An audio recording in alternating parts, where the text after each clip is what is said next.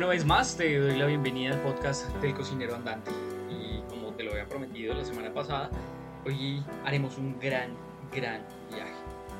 Y es que vamos a ir bastante lejos, vamos incluso a navegar, vamos a andar en camello y vamos a hacer la ruta de las especies. Te preguntarás, estoy muy seguro, de por qué en este podcast hemos hablado del origen de la cocina, luego sobre la agricultura y la influencia que tuvo en el ser humano y ahora de las especias cuando podcast que está relacionado con la cocina colombiana. Pues verás, todo se va entretejiendo poco a poco y es que la historia no es una línea recta continua, sino es más bien una gran tela, como una especie de maraña o de una gran red que se va extendiendo justamente en el paso del tiempo. Para explicarlo un poco, en esa red los acontecimientos están todos unidos y pueden pasar al mismo tiempo. Es decir, un acontecimiento importante puede estar surgiendo en China, en Asia, y otro muy importante puede estar surgiendo también en América al mismo tiempo, en las mismas fechas. Bueno, no le doy más largas al asunto. Quiero arrancar este viaje, pero antes de arrancar tenemos que hacer una definición bien importante y es que, ¿qué es una especia? Pues mira, una especia es una sustancia de origen vegetal si le agregas a cualquier alimento una cantidad pequeña, va a aumentar o mejorar el sabor y el aroma de este. Se conocen también como condimentos y tienen otra función adicional que es la de conservar los productos alimenticios. Las especias tienen un origen bastante, bastante lejano y es que ya en los reinos de Sumeria y Acadia, en Mesopotamia y Egipto, hacia los 3000 años antes de Cristo, se han encontrado algunos eh, rastros arqueológicos de las especias y del uso de estas. Y es que se usan desde hace tanto tiempo que, por ejemplo, los faraones egipcios organizaban expediciones para recolectar especias en Arabia y en el Cuerno de África. Y esas especias eran utilizadas en muchos casos en la momificación, utilizaban especias para, para este proceso. Los primeros que empiezan a comerciar con las especias son los señores fenicios, y es que ellos vieron en las especias un potencial económico muy muy grande. Ellos sabían que esos aromas, esos olores y sabores podían llevarse a todo el mundo y ellos ya tenían unas rutas establecidas. Así que bueno, las aprovecharon, las aprovecharon bastante bien. El comercio de las especias tal y como lo conocemos hoy en día se lo debemos al señor Alejandro Magno cuando invade la India por allá, en el año 327 a.C. Curiosamente, los soldados macedonios en una región que se llamaba Punjab adquirieron unos gustos muy exquisitos y entre esos gustos se encontraban las especias. Y al ser tan apreciadas por estos soldados, pues Alejandro Magno decidió que podía comerciar con ellas y llevarlas hacia su territorio. Entre las especies que encontraron en, en la India, eh, encontraron cardamomo, cúrcuma y eh, la pimienta. Y lo que hacen estas especias es que la convierten, o bueno, más bien lo que hace Alejandro Magno es que convierte la India en un centro muy, muy importante de comercio de estas. Y por lo tanto, el punto de partida hacia distintas rutas a Occidente. Y bueno, como la India es un país tan grande, pues necesitaban una especie de capital de las especias. Y Delhi fue como el centro más álgido de comercio de las especias, donde se, eh, bueno, donde partían hacia todos los lugares establecidos en las rutas que ya te había comentado. Los árabes eh, desarrollan una ruta de comercio de especias. Y esa ruta se conoció como el Camino Dorado a Samarcanda. Esta ruta iniciaba desde Asia hasta el Oriente Medio y durante ese recorrido o en los lugares que comprendía este recorrido, cada uno de los puntos donde se comerciaban especias empezaron a crear sus propias mezclas de estas. Por ejemplo, en Alepo, hay una mezcla muy interesante que contiene pimienta dulce, pimienta negra, jengibre, canela, clavo y utilizan cardamomo. Y muchísimo tiempo después, ya con el descubrimiento de América, se le agregará el pimentón. Pero ojo, hasta allá no vamos a ir todavía. Durante muchos, muchos siglos, los árabes eh, dominaron esta ruta de las especias.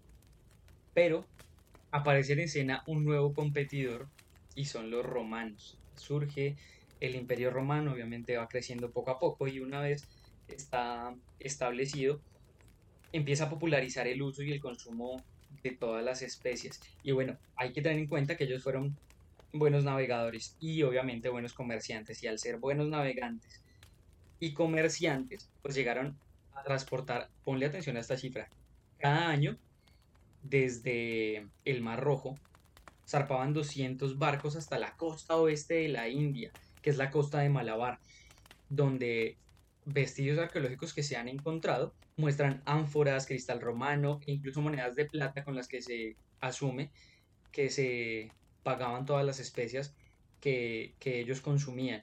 También comerciaron con canela de Sri Lanka y con clavos y nuez moscada de, Malaca en, en Indonesia.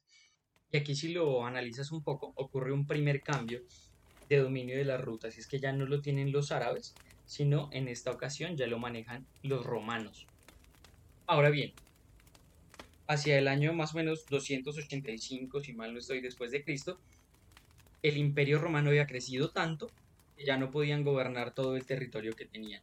Y por lo tanto se decide dividir el imperio en dos. Eso apoyado también por eh, una época convulsa que vivió el imperio. Y este imperio romano se divide en imperio romano de Oriente y de Occidente. Mucho tiempo después, ese imperio romano de Oriente pierde la capacidad de comerciar con las especias con los árabes. Y nuevamente ahí está el segundo cambio. Los árabes continúan con el comercio a través de muchísimas rutas que eran terrestres, haciéndolo un poco más complicado. Y estas rutas pasaban desde el continente asiático, bueno, atravesaban el continente asiático.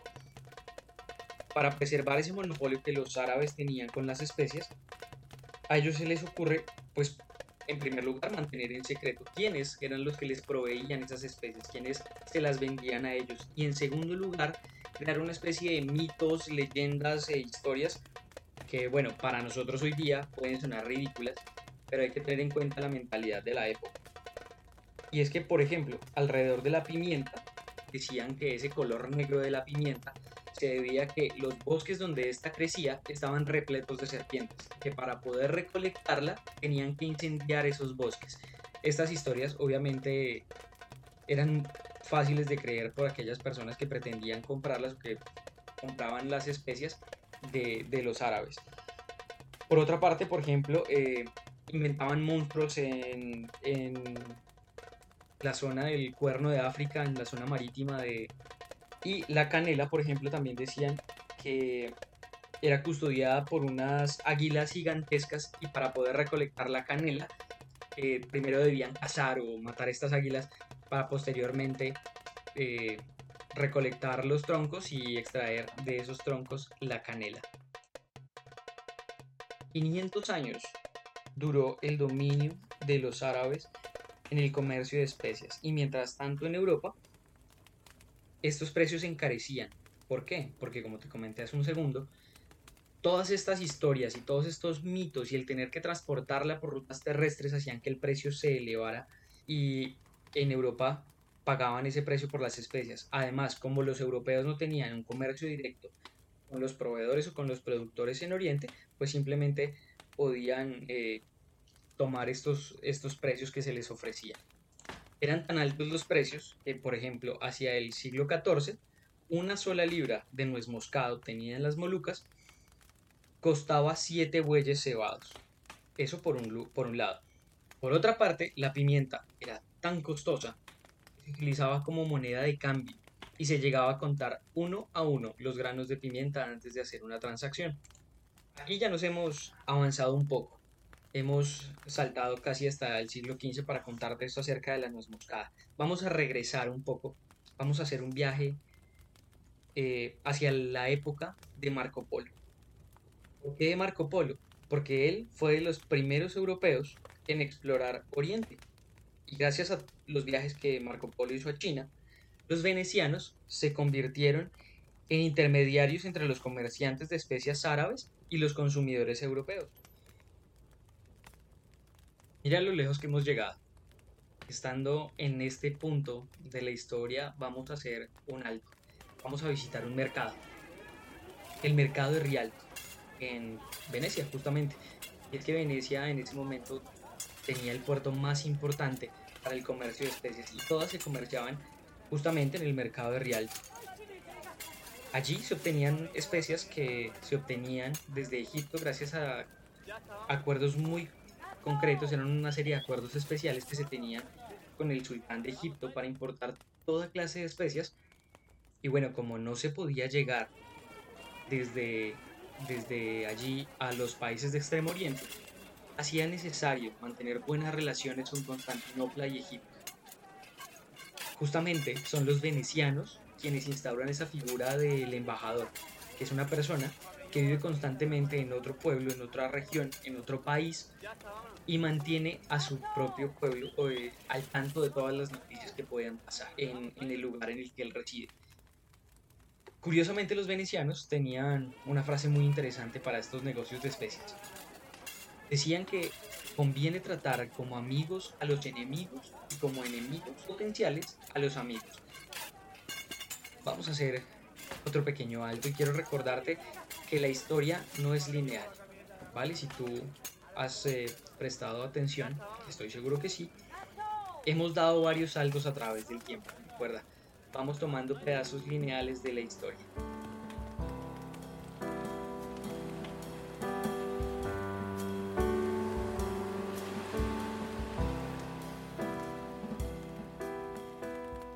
Para el año 1453, el Imperio Otomano toma Constantinopla y Constantinopla cae, haciendo que debido a este acontecimiento se bloquee la ruta terrestre de las especias hacia, hacia Europa, te preguntarás en este momento por qué entonces los europeos no seguían haciendo negocios de especias con el Imperio Otomano.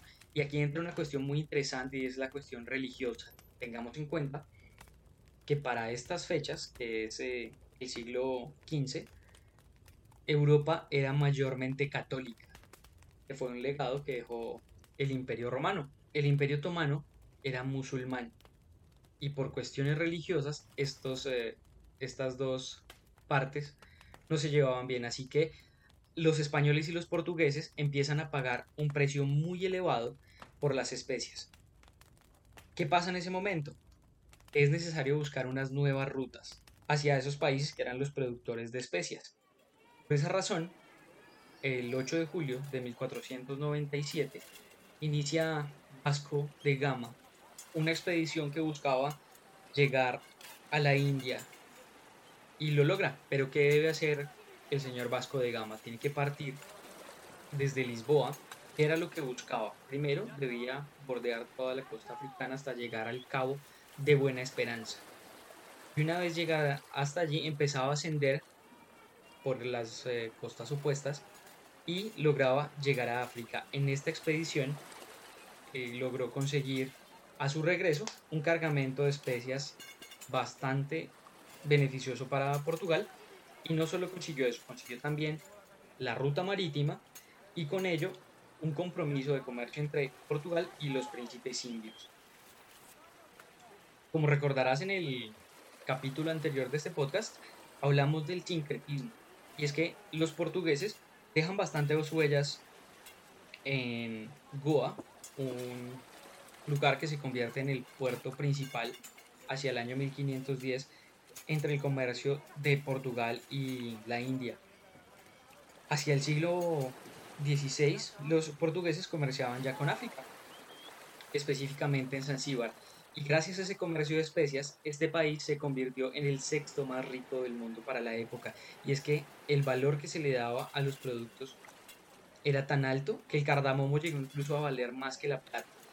La canela, como se consideraba medicinal, obviamente aumentó su precio y asimismo el clavo se consideró como el oro de Zanzíbar, que bueno, el clavo es particularmente originario de la isla Mauricio.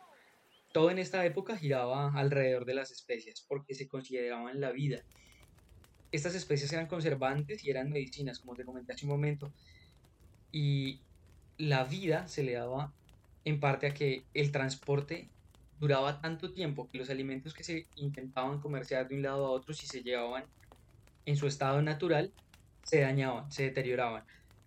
Pero curiosamente al aplicarle las especias, pues se mantenían frescos, llegaban muchos mejores y estos se podían comerciar.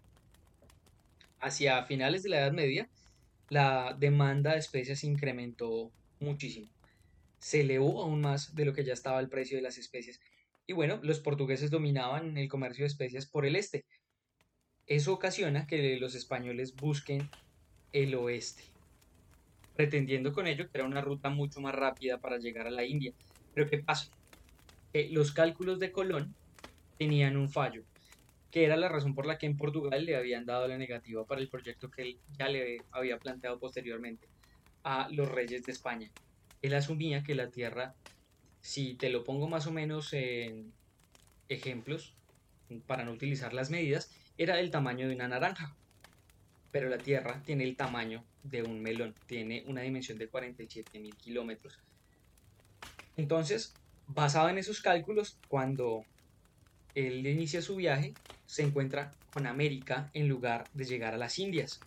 Posterior a ese descubrimiento de Colón, surgen por 200 años unas diversas rutas que crean los españoles para poder controlar el comercio de especias. Y bueno, esta ruta comprende tres continentes. Desde Filipinas, en el sureste de Asia, donde se encuentran las Islas Molucas, las Islas de las Especias, hacia México, en América Central, y posteriormente hasta España. Para lograr esta ruta en medio de esta historia, hubo que hacer una expedición muy interesante que fue la que organizó el señor Andrés de Urdaneta. Él fue el primero en que logró hacer ese tornaviaje desde las Filipinas hacia México. Durante todo el proceso de colonización y conquista, los españoles descubren que en América también existen especias, que era lo que iban buscando originalmente.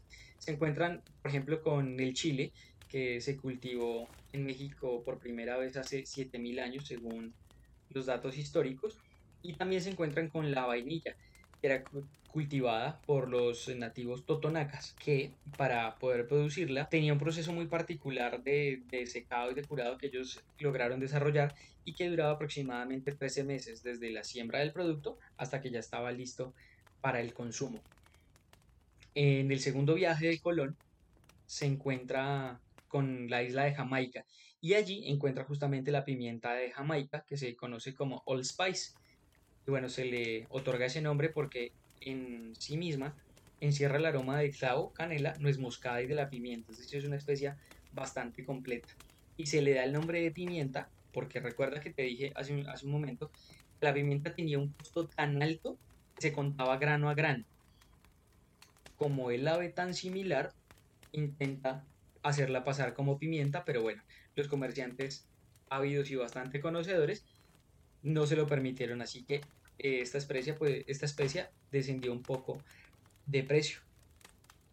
La demanda de las especies con el tiempo siguió aumentando y obviamente con la demanda pues busca o aparece la oferta y la oferta esta vez pretendían darla los señores holandeses y los ingleses quienes hacia el año 1600 forman sus primeras compañías de Indias Occidentales.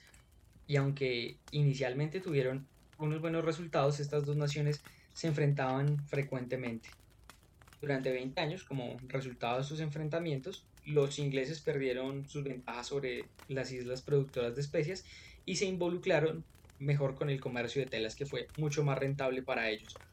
Por otra parte, los holandeses sí se mantuvieron con el monopolio que lograron construir hasta el siglo XVIII. Y date cuenta que este ya lo he mencionado dos veces. Ves cómo la historia se entremezcla, que ya no es lineal, sino que lo que pasa en un lado en un momento también está sucediendo en otro, un acontecimiento igual de importante. Pero volvamos. Para esta época las especias poco a poco empezaron a hacerse más económicas. ¿Por qué? Como los españoles habían descubierto nuevas tierras, empezaron a sembrarse todas las especias en estos eh, territorios nuevos y eran de tan buena calidad que eran aceptadas en todo el mundo, pero a medida que iba aumentando la oferta, iba descendiendo la demanda.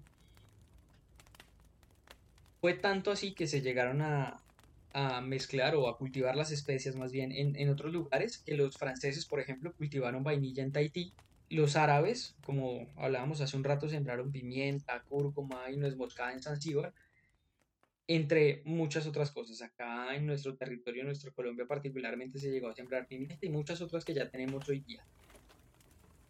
Luego de toda esta historia que ya te he contado, sé que te estarás preguntando si en este podcast hablamos de cocina colombiana, ¿qué tiene que ver toda esta ruta de las especias con este territorio?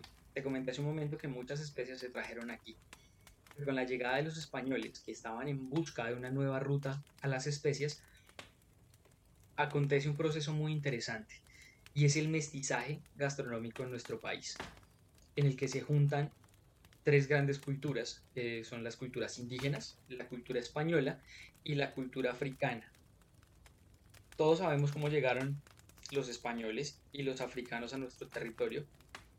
Unos eh, trajeron a los otros esclavizados. Se traían principalmente porque en determinado momento la mano de obra indígena no era lo suficientemente fuerte para trabajar cultivos eh, concretos como el de la caña de azúcar, además tampoco conocían el producto y por eso se traen esclavos eh, africanos. Y aquí surge algo bien interesante que a mí me gusta verlo como si fuera una trenza. La cocina colombiana no nace en el momento en que estas tres culturas se ubican en el mismo territorio. Es simplemente el inicio, son los tres hilos de ese, de ese gran lazo. Lo que hacen hacer la cocina colombiana es el paso del tiempo y en el momento en que estas tres culturas empiezan a integrarse unas con otras. Es decir, los productos que encuentran los españoles aquí en Colombia son preparados por esclavas negras para eh, colonos españoles. Y ahí poco a poco se van mezclando culturas, técnicas y métodos. Pero bueno, eso como bien sabes nos ocupa un tiempo bastante, bastante largo quiero compartirlo contigo en un próximo episodio del podcast del cocinero andante en el que hablemos de cocina indígena. Quiero ahora compartir contigo los inicios de este cocinero andante. Hace más o menos unos tres años me encontraba en la ciudad de Bogotá, actualmente estoy en la ciudad de Armenia y allí logré entrevistar a uno de mis grandes mentores. Él es Osvaldo Acosta y quiero compartir contigo esa entrevista en la que tocamos de una manera no muy amplia, pero sí muy interesante y bajo su propia perspectiva y experiencia, un poco del futuro de la cocina colombiana. Te dejo con Osvaldo Acosta en esta maravillosa entrevista.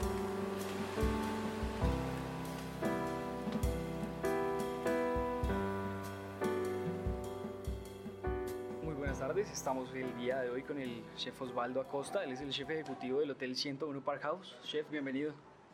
Eh, gracias por la invitación. Es un placer estar acá. Bueno, chef, el día de hoy le tenemos unas preguntas que eh, realmente nos van a nutrir mucho a todos los eh, suscriptores y a todos nuestros lectores. De esas primeras preguntas, y considero que es una de las más importantes, está esta. Realmente todos como cocineros, en algún momento de nuestra vida, vemos que algo nos ilumina, tenemos una epifanía. ¿Cuál fue la suya? La mía, eh, digamos, puedo hacer un preámbulo en el sentido que no soy el más eh, eh, católico de todos, pero la mía ha sido Dios. como le digo, es como, como esa luz, como esa manifestación durante la cual, por medio de esta bonita profesión, me ha permitido alimentar personas desde todo ángulo, desde los más altos estratos hasta los eh, eh, estratos más sencillos, pero siempre el enfoque es el mismo, es alimentar personas con, con, con buena disposición, con alegría. Después de Epifanía hay un comienzo, un comienzo que para muchos de nosotros es, es complicado llegar. ¿Cómo inició su proceso académico, su proceso de aprendizaje y lo que lo, que lo ha llevado aquí hoy? Vale. Mi proceso académico inicia en el Centro Nacional de Hotelería de, del SENA aquí en Bogotá. Eh, inicia desde el conocimiento de los alimentos eh, en el sentido mm, químico, físico-químico y microbiológico. Yo inicié estudiando algo que para mí me nutrió mucho en esta parte inicial, que fue el procesamiento de alimentos, técnico profesional en procesamiento de alimentos. Esto me da una formación bastante amplia en el, en el conocimiento de procesos, de, de los alimentos desde la industria propiamente. Eh, tuve la oportunidad de trabajar con dos grandes compañías eh, de industria de alimentos y, y luego de esto eh, hubo como, se puede decir como un chispotazo de, trasladarme a la cocina, de, pasarme a cocina y, y, hubo un buen consejo en ese momento, una persona cercana que me dijo, no, fórmese en la parte técnica y química y microbiológica y esto le va a servir si usted quiere ser cocinero de aquí a mañana. Y efectivamente fue así y después de, de, ello pues entonces volví al, al, SENA ya propiamente a estudiar cocina y mucho más fortalecido de, de, lo que hubiese pensado. Ese fue como, como el inicio en, esta profesión. Bueno, chef, después de ese, de ese camino académico, de, de esa, de ese digamos que esa forma de nutrirse tan, pues digamos que tan importante que es para uno, ¿dónde inicia su camino profesional? Bien, mi camino lo, lo de la siguiente manera. Inicia em, desde la labor propia independiente que yo generaba eh, procesando algunos, algunos alimentos, vendiendo algunos procesados cárnicos, eh, mm, digamos a, nivel eh, de una comercialización independiente, como le, como le, digo. Y luego de ello, ya estando en, cocina, ese primer paso se, da en diferentes hoteles y clubes los cuales eh, uno mientras está estudiando quiere como coger experiencia, entonces trabaja uno los fines de semana o en alguna jornada especial. Y aquí en Bogotá hay un hotel, creo que el nombre ahora es diferente, pero se llamaba el Hotel Charlotte, en la 15 como con 87. Y ahí es el donde yo hago en mi primer turno eh, en una cocina profesional. Eh, eh, eh, debo decirlo porque uno nunca olvida como, como esa primer cocina que uno pisó y, y ese día vi hacer una paella. Porque había un evento andando que era paella, yo era el auxiliar de todos los auxiliares, o sea, yo fui a hacer un turno como extra, como estudiante, y me pagaron por, por el turno, pero ahí fue como esa primera opción de, de, cocina profesional, pero ese primer paso grande, digamos, en mi vida en la cocina, eh, ya como pasante y, luego de pasante habiendo surgido y llegando a, primer cocinero y demás, fue en el Hotel Tequendama. Es como mi, mi escuela madre, mi escuela inicial, no es toda mi formación porque le, le, agradezco a otros establecimientos en los cuales también he estado, eh, pero sí esa, esa primer cocina grande profesional de mi pasantía, donde sentimos que era el peso de, una cocina por unas jornadas largas de trabajo, etcétera, y de donde se fue surgiendo después de, de, ser pasante fue en el Hotel Tequendama, que entre otras para mí tiene un gran significado y para, yo creo que para, para, para muchas personas del gremio, porque es el, el hotel que fue denominado el primer hotel cinco estrellas en todo Sudamérica eso hace muchas décadas, entonces pues es un hotel muy importante para la hotelería colombiana y pues ahí, ahí inició todo. Chef, yo tuve la fortuna de conocerlo usted eh, en, el, en el SENA como, como aprendiz del programa de tecnólogo en gastronomía. Recuerdo también muchísimo que de mis primeras jornadas eh, duras en cocina fue un evento que tuve con usted, justamente estuvimos día y noche, día y noche dándole duro y parejo para un evento grande que ve para el día siguiente. ¿Cómo llegó al SENA? Sí, bien, yo llego al SENA, bueno, eh, primero en la parte formativa, lo que les mencionaba, estudiando procesamiento de alimentos, luego cocina, eh, luego parto a, la vida laboral, como les estaba mencionando. Eh, bueno, en este camino laboral, pues llegué a un establecimiento muy importante también en mi vida, que ha sido el Club El Nogal. trabajando para el, para el Nogal, un concurso en esa fecha pues un concurso de cocina nacional en el cual el, chef ejecutivo del Club El Nogal, el señor Humberto Sánchez, me selecciona como uno de los candidatos para ir a competir a nivel nacional. Y digamos que la, apuesta estaba en, quedar por ahí en una buena posición y, y a Dios gracias así lo logramos. Entonces se, obtuvo el cuarto lugar eh, a nivel nacional, primero unas eliminatorias, luego en el Club de los Lagartos otra competencia y la competencia final fue en una de las ferias de Alimentec en vivo con todo el mundo ahí, ahí fue la final y pues bueno, eh, conseguimos el cuarto lugar, el club me premia por, por esta participación y me premian con, con una capacitación que fue una especialización en alta pastelería con el maestro Bani Velasco. Entonces, ¿qué es lo que pasa? Ahí yo inicio eh, a estudiar pastelería a profundidad sin considerarme pastelero, lo debo decir y eso sí que muy bien grabado también. No soy pastelero, me especialicé en pastelería y he formado pasteleros, pero, pero debo ser muy prudente con los que están dedicados 100% a la pastelería. No lo soy, soy chef de un hotel y un instructor, pero no soy pastelero. Y formándome en pastelería, ahí se da la, la, posibilidad de iniciar como instructor de cocina caliente y fría en la escuela de Obani Velasco. Entonces, empiezo como instructor ahí, eh, oriento algunos talleres de formación y luego de ello se dio la posibilidad un día, eh, estaban haciendo la, nueva inauguración, digámoslo, de la, de cocina internacional de, del centro de hotelería y nos invitaron a, varias personas a hacer el menú de esta inauguración porque era para unos invitados muy especiales.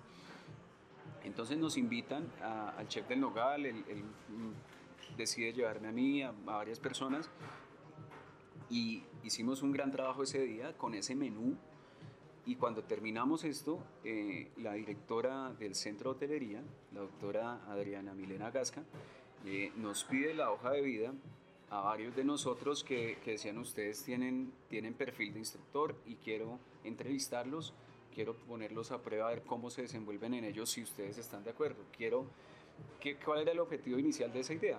Era invitar a, personas que estábamos en el sector para transmitir conocimiento a, los, a las personas que querían formarse como cocineros, como técnicos y tecnólogos y, y ese fue el enfoque de, de la, doctora, de la doctora Gasca.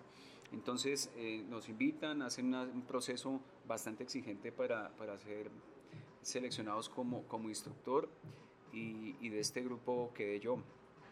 Entonces inicia una parte en el año 2009 eh, de, de, instructor del SENA, combinándolo con mis actividades de, de cocina en el Club del Nogal y, ahí se inició el camino. Digamos que empezamos con, conozco con, con humildad lo debo decir, pero conozco plenamente la, formación, en el sentido que inicié con comunidades de, de, local, de, diferentes localidades dentro de Bogotá, luego eh, orientando cocina caliente y fría a la jornada de 6 a 10 de la noche, luego orientando costos, luego diseñando el programa de, de pastelería para los técnicos y tecnólogos, luego formando técnicos y tecnólogos en, pastelería y en cocina caliente y fría, luego como chef del hotel escuela, en fin, en fin, en fin. Y ahí pues muchas han sido las experiencias como instructor. Eh, una muy bonita que debo mencionarla fue formando colombianos que viven en, en la ciudad de Valencia, en España, que dada la crisis eh, se les estaba afectando un poco su oportunidad laboral por no tener un título que los certificara como cocineros. Entonces se hizo esta alianza entre el Consulado de Colombia en Valencia y el SENA y me asignan a mí para esa bonita labor y estuvimos allá formando colombianos eh, todos los días, unas jornadas bastante intensas hasta lograr entregarles en físico su certificado para que ojalá lograran una mejor oportunidad laboral. Eso por mencionar algunas situaciones con el SENA, el SENA el diseño del tecnólogo en, gestión de alimentos y bebidas que están dando ahora. Por ahí estuvimos como parte del grupo de diseño de este programa, que me agrada mucho verlo ahorita en vivo andando y con, con, muchos estudiantes por ahí. Ahora mismo estamos en formación virtual. Eh, dada la, circunstancia del, tiempo que no me lo permite presencialmente estar tanto en, dos lugares a la vez, pero de manera virtual estamos en ese proceso de formación y, y, también es bonito ver gente que se conecta desde los lugares que uno menos piensa y que quieren saber de cocina. No, no, no todas las veces de manera profesional, sino la, la ama de casa que, que quiere mejorar sus técnicas o el curso de cocina vegetariana y aquel que se volvió vegetariano quiere aprender del tema, entonces también lo formamos ahí. Entonces eso ha sido esta última, eh, o esta etapa actual, no última, espero, esta etapa actual de formación que estoy viviendo con, con el SENA. Me extendí un poquito con el SENA, pero pues es... me, me, punto que usted dice virtual, ¿lo ha mandado más por el lado, digamos que más de lecturas o hacen, digamos que videollamadas? Sí, claro, eh, hay varias didácticas activas, entonces eh, tenemos eh, sesiones de videoconferencia donde nos encontramos, nos podemos ver y podemos estar en, en, tiempo en vivo y en directo, generando algún tipo de debate y pues por supuesto generando la, la explicación del tema de la semana. ¿sí? De eso se trata. Luego hay unas evidencias que también pueden generar a través de un video Luego también hay un material teórico que está previamente diseñado que es muy útil y que es absolutamente didáctico, que a veces cuesta un poquito de trabajo eh, transmitirle a la gente que es escéptica en cómo yo aprendo a cocinar a través de, unos muñequitos o un video, uno está, pero funciona, funciona porque ya se ha visto y va cogiendo cada vez más fuerza y, y es un, un, punto de formación bastante interesante al cual le estamos apostando con, con mucha dedicación. Esa ha sido una, una labor muy excelente y de verdad sus cursos son recomendadísimos. Gracias. Completamente recomendadísimos, obviamente pues por experiencia personal, tanto como en el programa de formación de tecnólogo como de ahí en adelante, porque uno siempre se gradúa de aprendiz. en esto siempre se gradúa de aprendiz. Y, chef, ¿cuáles son los valores que usted considera que todo cocinero debe tener y que debe aplicar siempre a nuestra cocina colombiana? Es que yo, yo enfoco los valores eh, primero hacia ese componente actitudinal grande que debe tener todo cocinero. Es decir, eh, no, no, ganamos nada sabiendo una muy buena técnica eh, de cocina colombiana, puede ser el caso, y puedes hacer un muy buen asado huilense y un muy buen tamal y etcétera, y una muy buena arepa de huevo, que todo el mundo no la hace muy bien. Pero si no eres persona, ¿sí? si, si llegamos siempre tarde a la, a la, cocina a trabajar o, o, si no estamos bien presentados o si, una cantidad de cosas. Entonces, el componente mayor es, es el, componente actitudinal. Aplicado a la cocina colombiana, eh, todo. O sea, yo creo que como cocineros colombianos, colombianos debemos partir de, de, de esa base y no, darnos, no, no sentir miedo de que es nuestra cocina y que debemos saberla de lado a lado y llevarla con orgullo siempre con las falencias que, que podamos llegar a tener, pero es, es, la, es el, la base, es el inicio del cocinero, nuestra cocina colombiana.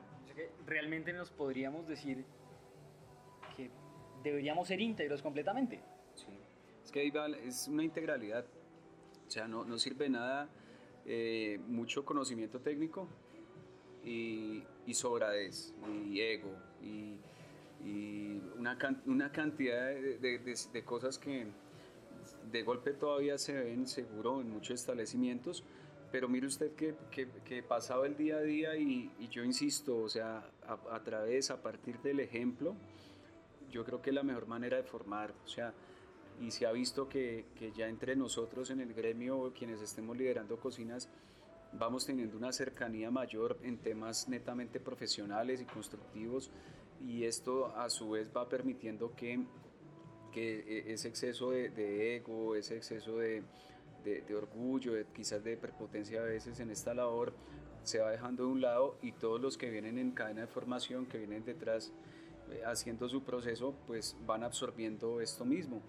Entonces es, es como una continuidad eh, de cosas a veces negativas que toca hacer lo posible por evitarlas y, y sí ser abiertos a, a la construcción de una gastronomía adecuada. Chef, ¿qué nos falta a nosotros y qué nos sobra también para como cocineros hacer que nuestra cocina colombiana dé ese siguiente paso? Que, que llegue realmente a donde merece llegar. A nosotros no, nos falta eh, creernos el cuento. Y que, sí, o sea, creernos el cuento que, que, que, esta, que esta, que es nuestra cocina, la cocina colombiana, puede vestirse lindo en cualquier lugar del mundo. ¿Qué le sobra o que en algunos casos, que no sea una mala interpretación, le falta vestido?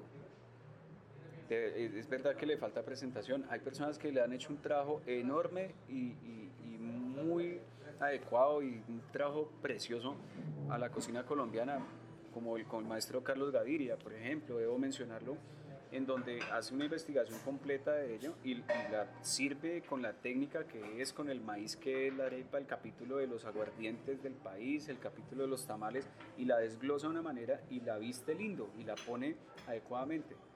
En alguna oportunidad tuve eh, eh, un invitado muy especial en, en la cocina precisamente del maestro Bani Velasco y fue al gran maestro Pascal Molinés de Francia y lo invitamos a una cena de comida colombiana. E hicimos un menú de gala de comida colombiana, un menú de degustación con, con 11 servicios de comida colombiana, en donde él después, ya cuando iba en el segundo postre, en el segundo pequeño postre, decía, cuando me invitaron a, a esta cena, yo pensaba que iba a salir un- un- una, canasta de comida, llena de comida. Esa era como su, su predisposición en torno a esta cocina que es la nuestra, nuestra cocina colombiana. Dijo, yo no pensé que, que- iban a servir de tan alto nivel tantos sabores. A- o sea, así, me, así nos pasó también con maestro Antonio Bachur, que vino y dijo, ¿esto qué es? O sea, un ceviche con tomate de árbol. Pero pues claro, porque es que el ceviche no puede ser solamente adjudicado al peruano y el peruano hace ceviche y se que vaya cuando en toda Latinoamérica hacemos ceviche. En, en Panamá son buenos haciendo ceviche, lo he probado en Ecuador, estuve ahora hace unos meses, muy buenos ceviches. En Centroamérica todos lo hacen, México hace muy buenos ceviches. Entonces, qué pena el paréntesis del capítulo del ceviche, pero en esa ocasión servíamos un ceviche con tomate de árbol, con producto nuestro, lindo llevado a la mesa. Entonces yo creo que eso es lo que a veces nos falta, nos falta es vestido y nos falta es creernos el cuento que nuestros sabores son muy buenos, que de golpe a veces chocan en algunos sentidos por, por la gran dimensión de nuestros, de nuestros platos o, por el tono fuerte a veces del cilantro, que es, es muy marcado el cilantro y de golpe a, a algunas comunidades en el mundo, no a todas, muy poquitos, pero no les gusta tanto. Entonces eso, eso puede ser, pero eh, nosotros tenemos que seguir teniendo en cuenta que la cocina colombiana es la base de todo aprendiz y de ahí en adelante de todos los que estamos en la cocina antes, antes de la cocina que esté de moda. No le puedo poner un nombre específico porque es que hace un año, unos 15 años se llamaba la cocina asiática y todo era wok y todo era sushi y todo era tal. Y ahora entonces un tiempo acá la cocina peruana y todo es peruano y tal. Entonces la cocina que esté de moda no puede opacar nuestra cocina propia. Eso es como el primer pensamiento. Nos hace falta un real cambio de, de ese paradigma, comparto completamente esa opinión. Chef, ¿cuál fue ese consejo, aparte del que ya nos comentaba de, de capacitarse? ¿Cuál fue ese consejo que definitivamente marcó su carrera como cocinero y como chef? Mire, eh, el consejo, digamos, principal en, en, en esta profesión es de es que es de varias personas, por eso no sé a cuál mencionar primero. Eso es lo, eso es lo que sucede. Yo puedo mencionar a una, a una persona que aprecio muchísimo en, en- en este, en esta profesión y me enseñó a mí a coger un cuchillo y se llama Omar Muñoz. Entonces, eh, eh, el chef Omar Muñoz a mí, me enseñó eh, el, amor propio por la labor. Y el, consejo de él era, disfrute, disfrute lo que está haciendo.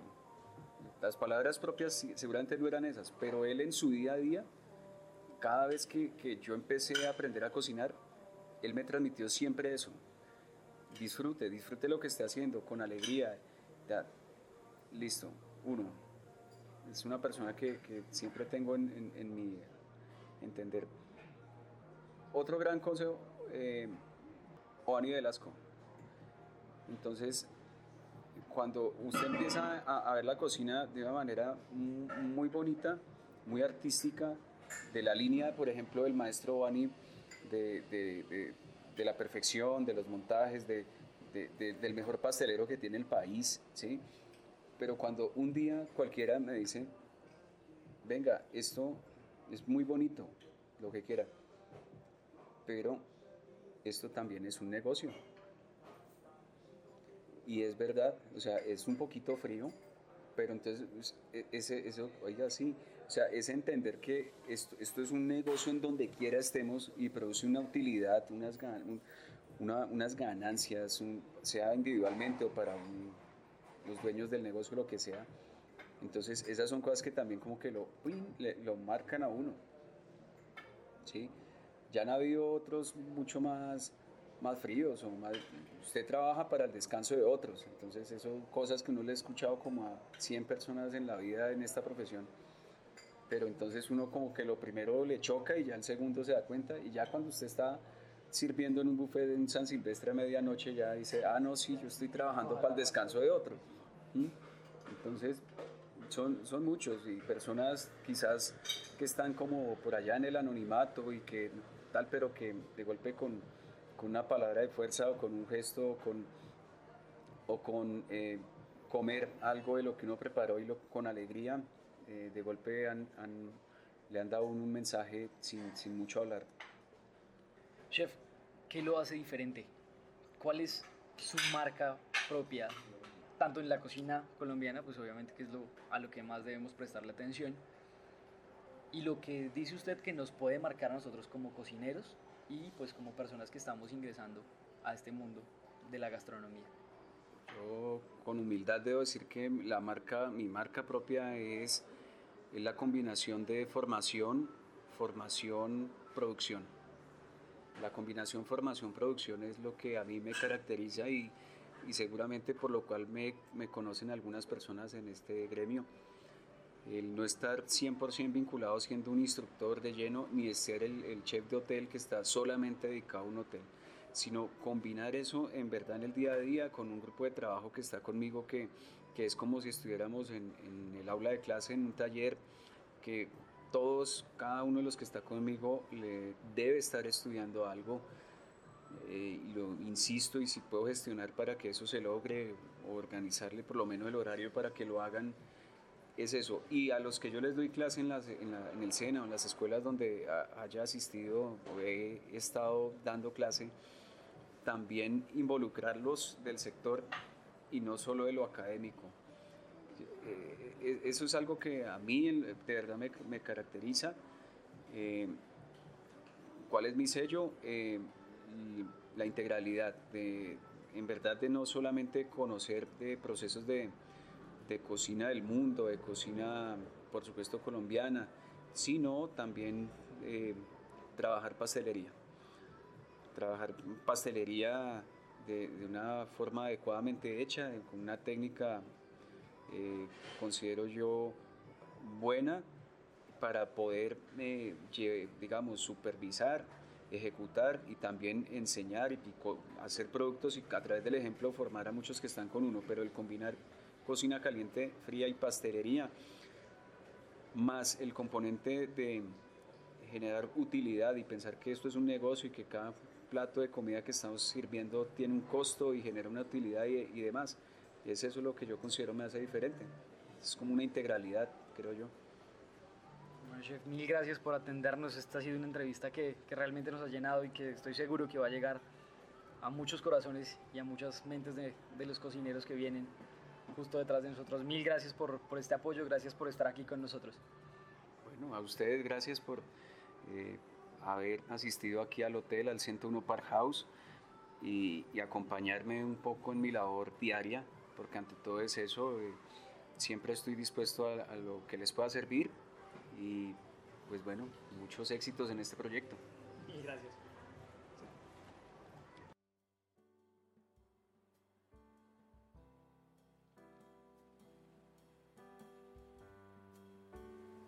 Qué gran entrevista y qué sabias palabras las que nos regaló en aquella ocasión el chef Osvaldo Acosta. Quiero contarte que esas eh, voces que escuchaste ahí en medio de la entrevista pertenecen a Carlos Ardila, quien me acompañó en aquella época a grabar esta entrevista y a quien envío un cordial saludo en, este, en esta ocasión. Para ti, quiero darte las gracias por acompañarnos una vez más en este podcast del cocinero andante. Y bueno, invitarte a que averigües cuáles son esas especies que usan más en tu familia, porque son esos gustos hacia esos productos determinados. Y bueno, si quieres profundizar un poco más en esta historia, también te invito a que lo hagas ahí. Muy, muy buen material de consulta. Así que, bueno, no está de más que indagues un poco en medio de tanta historia y tantos eh, viajes y paso del tiempo. Te envío un fuerte abrazo y espero verte aquí una vez más en el próximo episodio. Nos vemos entonces. Pásala muy, muy bien.